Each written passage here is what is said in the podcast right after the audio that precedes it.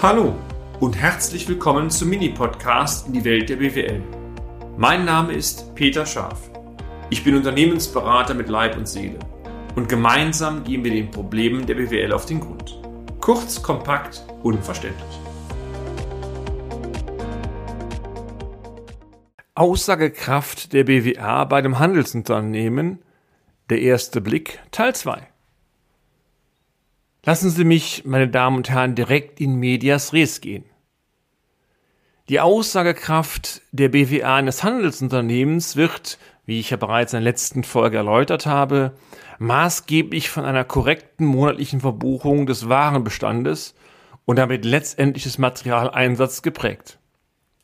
Aufgrund dieser Thematik haben wir in der letzten Folge bereits zwei Tipps vermittelt. Das erste war, schauen Sie auf das Druckdatum beziehungsweise das Exportdatum im Vergleich zur Periode mit der Idee dahinter, je weiter dieses Druckdatum von der Periode entfernt ist, desto höher ist die Wahrscheinlichkeit, dass Sie eine gute Aussagekraft der Zahlen äh, vorliegen haben und umgekehrt. Und der zweite Blick war, schauen Sie sich die Materialeinsatzquote des Monats an und vergleichen Sie diese Materialeinsatzquote mit der kumulierten Materialeinsatzquote. Die können Sie ja auf der BWA vorne auf dem Deckblatt ablesen. Und genau auf diese Thematik Materialeinsatzquote, Einkauf und Einsatz möchte ich heute noch einmal eingeben. Tipp 1, bezogen auf die heutige Folge, betrachten Sie auch den Warenbestand sowie die Bestandsveränderung der RHB-Stoffe bzw. des Warenbestandes in der Summensaldenliste. Denn die Materialeinsatzquote ist nur ein Indikator. Entscheidend sollte sein, ist in der SUSA auch der Bestand jeden Monat korrigiert worden. Und das bedeutet, gehen Sie in die Summensaldenliste und schauen Sie dort in die Kontenklasse, meine Damen und Herren, in der Sie das Bestandskonto Waren bzw. den Bestand an RAB-Stoffe tatsächlich finden. Je nach Kontenrahmen beim SKA 03 für die Eingeweihten unter Ihnen müssten Sie in die Kontenklasse 3 schauen, denn dort ist der Warenbestand ziemlich weit unten. Und wenn Sie den Kontenrahmen SKA 04 haben, dann wäre es im Umlaufvermögen zu finden. Das Umlaufvermögen wird dort in der Kontenklasse 1 erfasst.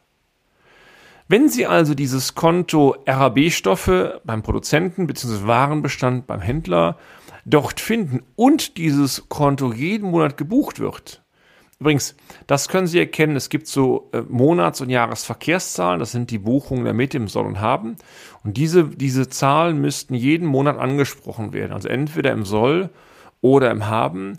Dann erfolgt monatlich eine Bestandskorrektur. Das heißt also, es wird ein Bestand der Buchhaltung ermittelt und dieser Bestand wird eingepflegt.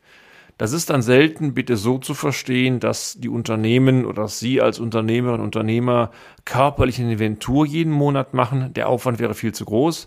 Es funktioniert meistens nur dann, dass Sie entweder den Warenbestand schätzen. Bei kleinen Unternehmen kann man das noch halbwegs gut machen oder die größeren, die haben Warenwirtschaftssysteme.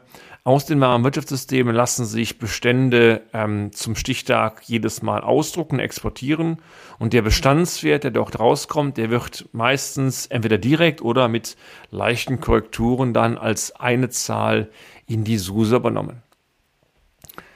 Sollte aber dieses Konto Warenbestand Schrägstrich RAB-Stoff in der Summensaldenliste entweder nicht vorhanden sein oder nicht regelmäßig bebucht werden, das ist oftmals so, das heißt also, Sie haben links einen Eröffnungsbilanzwert, rechts den Schlussbilanzwert und diese Werte sind deckungsgleich. Ist natürlich inhaltlich Quatsch, liegt nur daran, dass die äh, laufende Buchführung dort keine Buchung wiedergibt, also gar nicht gebucht wird. Dann bedeutet es, es werden in der BWA nur die laufenden Eingangsrechnungen erfasst. Das heißt also, die BWA vorne zeigt den Materialeinkauf.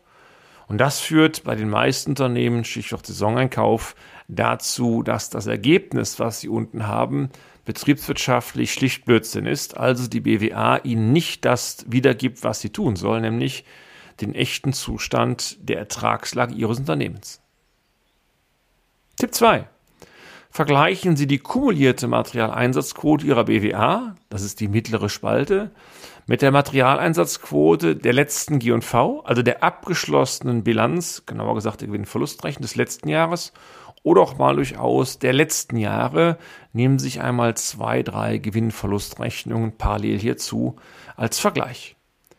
Sofern Sie als Unternehmen nicht Ihr Sortiment gänzlich geändert haben oder Ihre Preiskalkulation komplett von rechts nach links gedreht haben, dann müssten die Materialeinsatzquoten, Sie können noch gerne mit den Rohertragsquoten argumentieren, ist spiegelbildlich ja identisch, dann müssten diese Quoten also halbwegs vergleichbar sein. Konstant, leicht steigen, leicht sinken, aber sie müssten Quoten haben, die in einem interpretierbaren Zustand sind. Sollten hier aber nennenswerte Abweichungen äh, auftreten, also Materialeinsatzquoten, Aufbau, Abbau von mehreren Prozentpunkten, dann gilt es das einmal kritisch zu hinterfragen. Es kann also durchaus sein, dass dies nachvollziehbare Gründe waren, die zu diesem Quotensprung geführt haben. Beispielsweise Glück gehabt, sie konnten hohe Chargen zu sehr günstigen Preisen einkaufen und verkaufen oder sie haben bei Großkunden große Volumen ähm, verkauft mit geringen Margen, dafür aber wenig Aufwand gehabt, Stichwort Streckengeschäft, oder sie haben ihre Kalkulation komplett geändert. Denkbar ist das.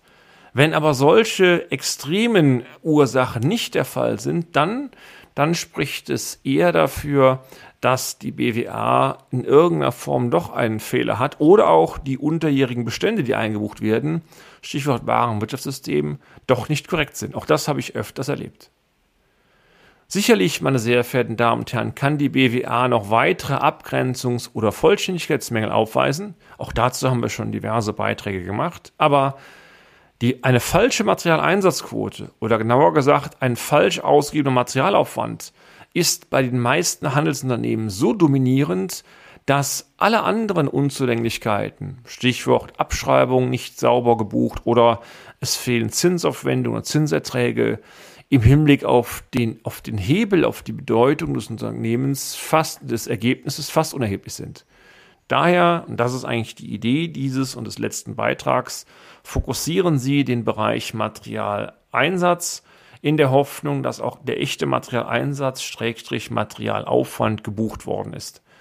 Wenn das nicht stimmt, weil die Werte falsch sind, weil Sie gar keine Bestände haben oder die Bestände halt eben nicht in der SUSA erfasst werden, dann macht ein weiteres Arbeiten mit der BWA im Hinblick auf den Ertragsausweis keinen Sinn. Und ganz offen, eigentlich darf das gar nicht sein, was ich hier erläutert habe. Mir zeigt es aber immer, immer wieder, dass dieser Klassiker der Fehlerquoten nach wie vor aktuell ist und ich habe auch so ein bisschen die Hoffnung verloren, dass er morgen endgültig beseitigt ist. Aber ich lasse mich gerne eines Besseren belehren. In der nächsten Folge, meine sehr verehrten Damen und Herren, werden wir auch noch einmal das Thema BWA aufgreifen. Dort geht es dann eher um den Bereich lassen Sie uns einmal den ersten Blick beim Produktionsunternehmen äh, nehmen. Und auch da werde ich Ihnen Ideen skizzieren, worauf denn da das Auge hingehen sollte. Bis dann, Ihr Peter Schaf. Und damit sind wir auch schon am Ende des heutigen Podcasts. Haben wir Ihr Interesse geweckt? Fein. Dann besuchen Sie uns doch einmal auf unserer Homepage unter www.scharf-office.de und schalten Sie auch beim nächsten Mal wieder ein auf eine kleine Reise in die Welt der BWL. Ihr Peter Schaaf.